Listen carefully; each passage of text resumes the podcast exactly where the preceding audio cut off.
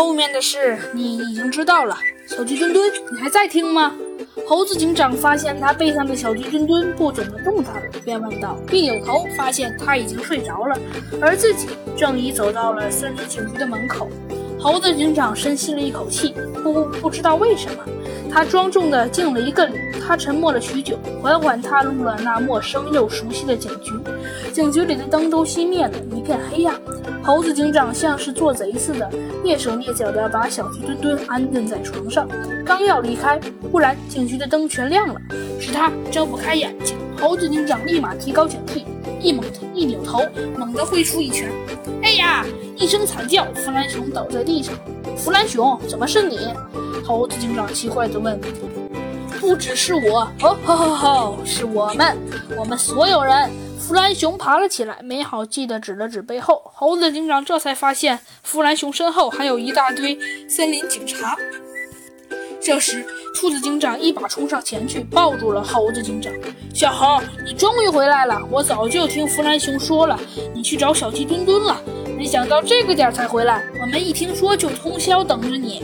啊，谢谢，我已经没事了，谢谢大家。猴子警长认真地环顾着大家，让让让让啊！这时，豪猪挤进了人群，也抱住了猴子警长。初二，你还好吧？任务完成的很出色，为师很高兴。但猴子警长却露出了狰狞的表情，吐出几个字：“师傅，快快放手！”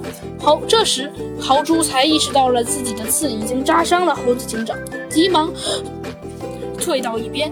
师傅，以后我看咱们还是别拥抱了吧。猴子警长叹了口气，拍拍身上的尘土：“呃，不好意思，呃，太激动，一时给忘了。”豪猪挠了挠脑袋，向身后摆摆手：“啊，大家都散了吧，一会儿还有忙的。”于是，森林警察们都扫兴的离开了，只剩下他们四个。真是辛苦了，明天你就在家休息一天吧。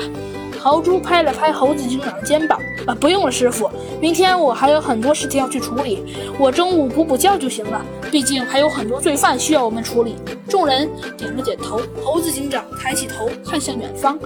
阳光从地平线上升起，第一缕阳光笼罩大地，光芒斜射在他的脸上。他坚信，终有一天，正义的光芒会笼罩大地，所有的罪犯都逃不过正义的判决。